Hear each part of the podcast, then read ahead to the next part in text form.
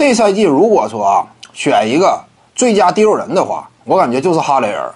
目前主要的竞争对手呢，一个是同队的路易斯威廉姆斯，再有一个呢，基本上就得说是雷霆队的曾经的小鹰王了。那么跟这两个对手相比，首先同队的路易斯威廉姆斯呢，整体的表现、效率各个方面不如哈雷尔。况且呢，对于路易斯威廉姆斯呀这么一个已经拿过三届超六的呃球员，外界多少有点审美疲劳。因此，他俩对比的话，肯定是哈雷尔占优势。至于说跟这个雷霆队的斯罗德比呢，斯罗德的场均得分稍微高一些，而且这赛季他整体效率呢也比之前呢有一个挺高幅度的提升，三分远射来到了呃生涯新高，发挥最佳的一个赛季，场均命中接近两个三分远射，命中率达到了百分之三十八，也挺可怕。但是呢。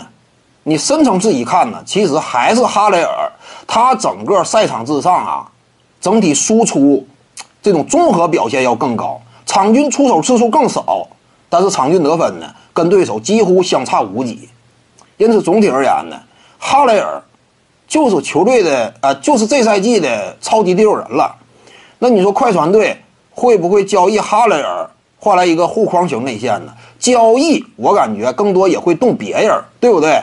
哈雷尔在板凳席上，他的火力输出级别，这个也是快船队需要的，因为接下来路易斯威廉姆斯应该会离队，那你说两个超六级别的你都送走啊？